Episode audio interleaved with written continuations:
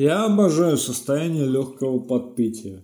Оно, во-первых, дает тебе не в рот ебаться какую легкость в плане полета твоих мыслей и всей такой остальной хуйни.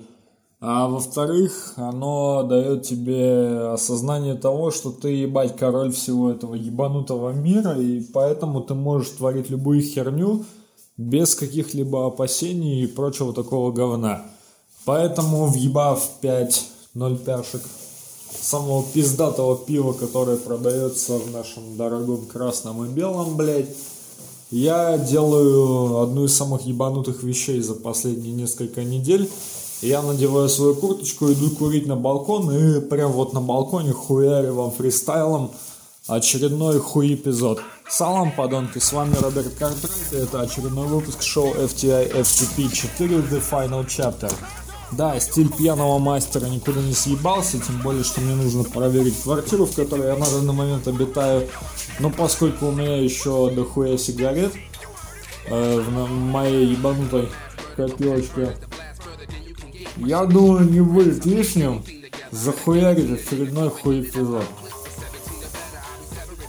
Да, сегодня будет особенно много матов, потому что мне похуй. Ну, еще потому, что у меня был не слишком удачный день на работе, поэтому я немного выпил в преддверии своего, блядь, выходного. И поэтому... Да, сука.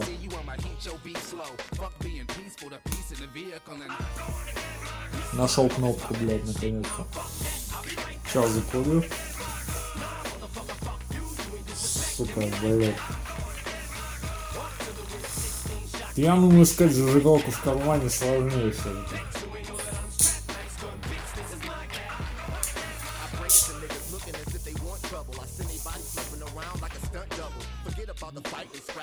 А, как же по кайфу. Итак, сегодня мы, пожалуй, проговорим вот эти вот предусмотренные эфиром несколько минут о том кинофильме, который вот ебать как меня жмыхнул после... в последние несколько месяцев. Вот это был единичный случай, когда меня настолько размотал один единственный, сука, фильм. Итак, лента вышла сравнительно недавно, насколько я помню, премьера состоялась в 2020 году. Ну, это не точно. И я ее посмотрел в тот период, когда находился дома после дембеля и уже таким сформировавшимся по жизни человеком, но еще не познавшим все прелести жизни в одиночестве, имея не особо стабильную, но, сука, работу. Итак, мы сегодня поговорим про поистине замечательный, я бы даже сказал, практически уже легендарный кинофильм, который завоевал сколько-то премий Оскар, но это не точно. Блять, что тут уже говорить? Я чуть-чуть уже рад, поэтому мне лень открывать Википедию, Кинопоиск, Google и все такое говно, просто для того, чтобы узнать, какие награды завоевал этот фильм. Но я точно помню одну вещь. Оценка на метакритике всеобщее, блять, признание. И надо сказать, что это тот самый фильм, который заслуженно получает свои высокие награды, заслуженно получает высокие оценки и в целом смотрится достаточно живо и интересно. При этом не имея в наличии обилие каких-то запоминающихся или захватывающих сцен, но имея в наличии целый ряд интересных и запоминающихся актеров. В их числе Энтони Хопкинс, Оливия Коулман и Марк Геттис, да, тот самый педик, который играет Майкрофта в Шерлоке.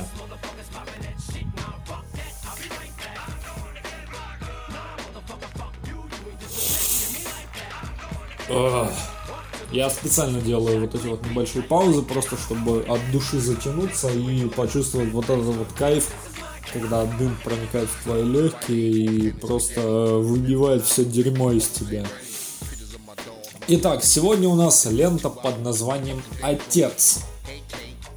Да, я забиваю хуй на тот план, который я сделал для выпусков, но вы все понимаете, что это не от хорошей жизни, а просто от того, что мне ну, похуй. Что тут сказать?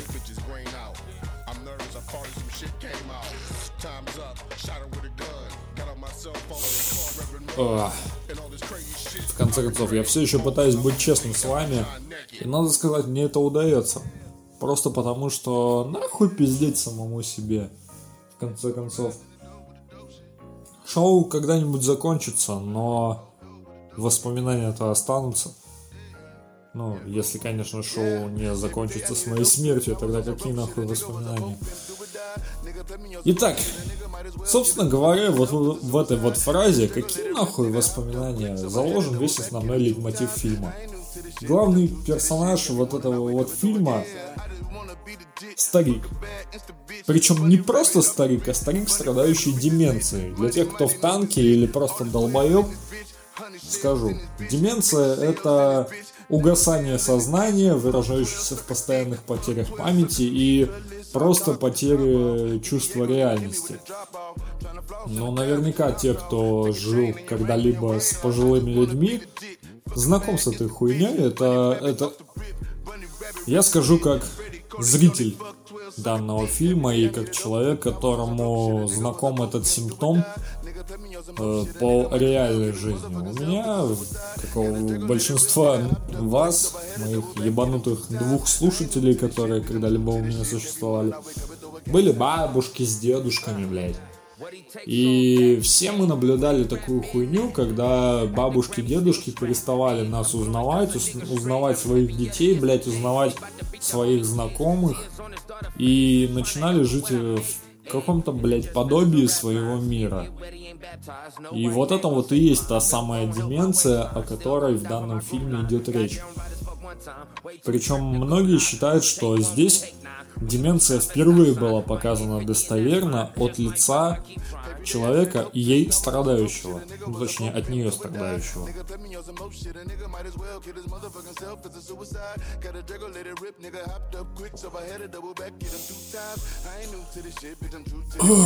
Блять, хорошо пошла, сука. Ебать, как хорошо пошла, сука. Вот. И, в принципе, больше добавить об этом фильме нечего. Человек, который страдает от деменции, он не то чтобы постепенно теряет чувство реальности, он ебать как постепенно теряет чувство реальности.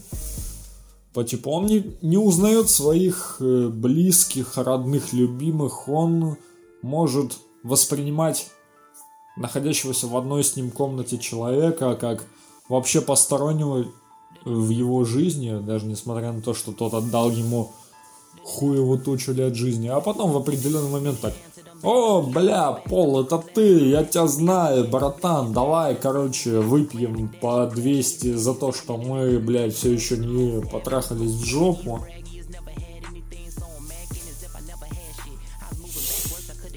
А потом так, ты кто нахуй?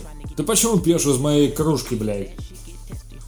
И на самом деле, несмотря на то, что я добавляю сейчас в данном выпуске гораздо больше юмора, чем обычно, ну, юмора на грани, блядь, на самом деле деменция и жизнь тех, кто с ней сталкивается, это достаточно страшная штука, потому что наблюдать за тем, как твой близкий человек не просто теряет связь с реальностью, но попросту не узнает даже тебя, человека, которого он же и воспитал. Персонажа Оливия Колман это знакомо, ну, скажем так, не понаслышке, блядь.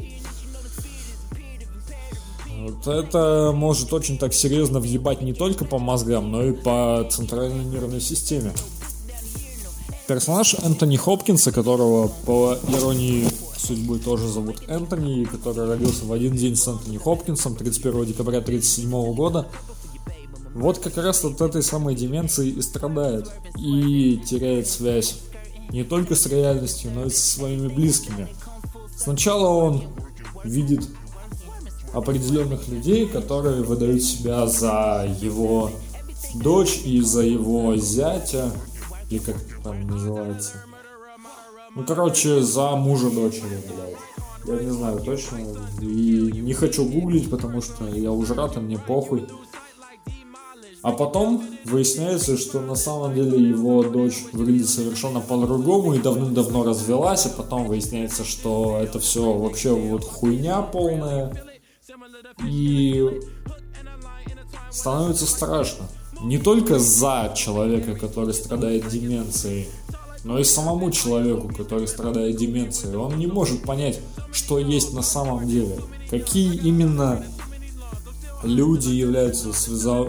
связующим звеном его текущего существования. Я намеренно сейчас не использовал слово «жизни», потому что это, блядь, не жизнь. Это просто ебаный пиздец. Вот, блядь, я сейчас официально заявляю, если я вот, блядь, переживу условные 50-60 лет и когда-нибудь, блядь, столкнусь с такой хуйней, вот чисто для меня, если я столкнусь с деменцией для самого себя, я вас прошу нахуй, пристрелите меня вот сразу же, потому что это, это просто пиздец, это полный пиздец, который не просто жмыхнет любого из вас, но жмыхнет каждого из ваших родственников, блядь. Вот вы же все знакомы с ситуациями, когда ваши бабушки, дедушки начинают терять связь с реальностью, начинают жить в каком-то, блядь, подобии своего мира. Я думаю, куда гуманнее, чем позволять им жить в такой вот ну, не то чтобы реальности, но в чем-то напоминающем реальность. Куда гуманнее будет просто прострелить им башку. Да, я знаю, это, это не та ситуация, которая поощряет убийство. Нет, ни в коем случае. Это ситуация, которая избавляет их от их страданий. От всего того дерьма, через которое они вынуждены проходить, столкнувшись с деменцией. Блять, ну... Ну это, это действительно страшная штука. И то, насколько реалистично это было показано в данном фильме, оно заставляет все большую и большую часть населения Земли убедиться в том, что я сейчас не просто призываю к убийству стариков, потерявших разум, но говорю толковые вещи. Блять, ну вы все равно их уже не спасете. Так зачем продлевать их мучения, блядь. Но это, это не более чем мучение, это они и есть. Просто вынуждать их проживать еще один день в надежде на то, что они когда-либо выздоровеют. Ну, это уже не просто такой билет в один конец. Это просто конченая хуйня, которая никогда, ли, никогда не получит шанс на свою полноценную реализацию. И я надеюсь, что вы меня прекрасно понимаете и в нужный момент вы найдете в себе силы собственноручно нажать на курок. Просто потому, что другого выхода в данной ситуации уже нет. И никогда не будет, потому что деменция это та хуйня, которая не лечится. А лучшие средства от неизлечимых заболеваний это Бля, как бы цинично это ни звучало, но это пуля в голову. Неизлечимое заболевание – это гарантированная смерть. Так может быть проще обрубить, э, отрубить больную конечность до того, как она начнет гноиться. Мне не отвечайте. Да и себе, наверное, тоже. Конечно, с этой херней будут сталкиваться очень и очень многие.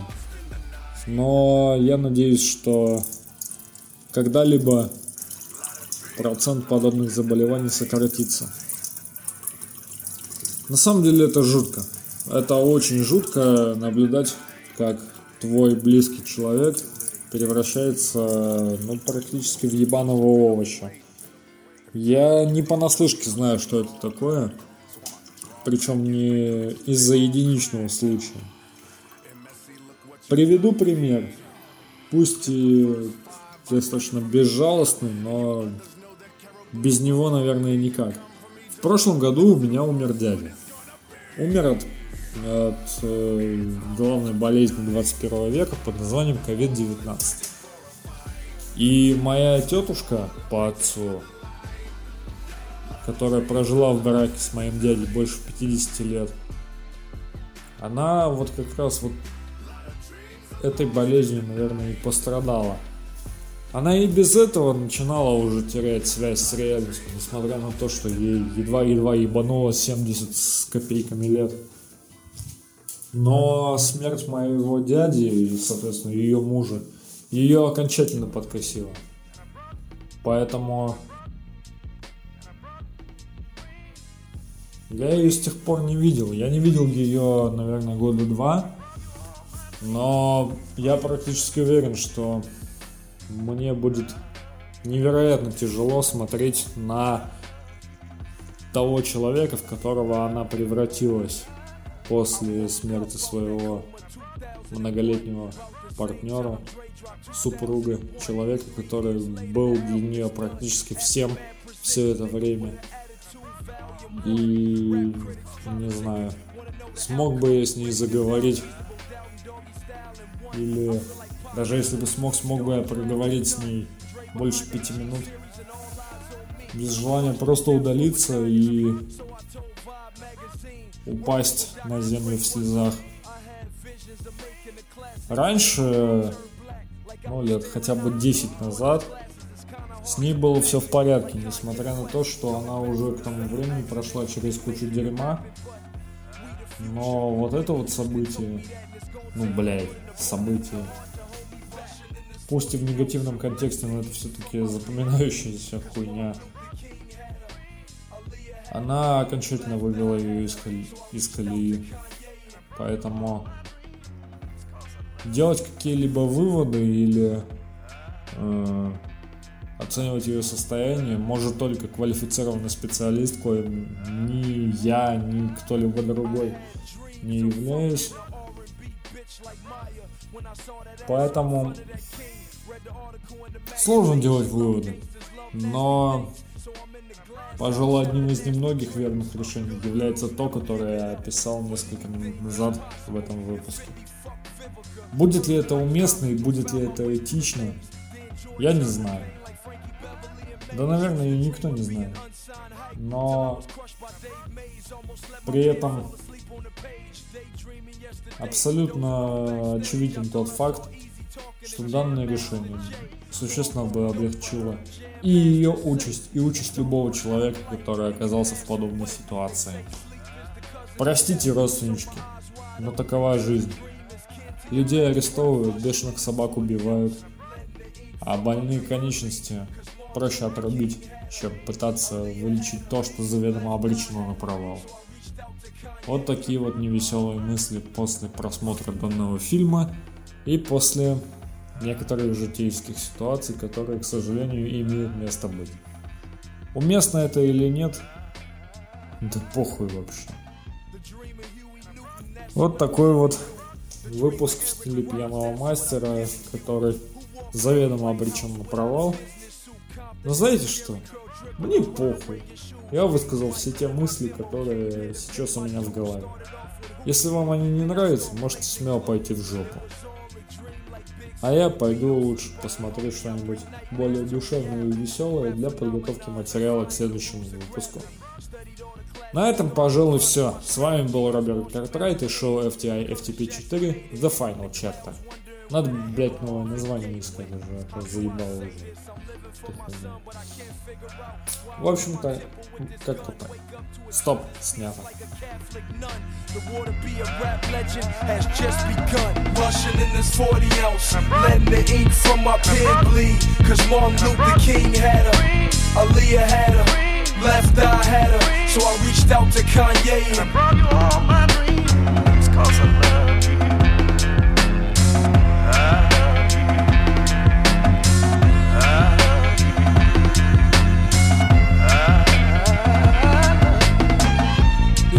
dedicated to Yetunde Price, the sister of Venus and Serena Williams, who was slain during a gang shootout in Compton Sunday, September 14th, 2003. Rest in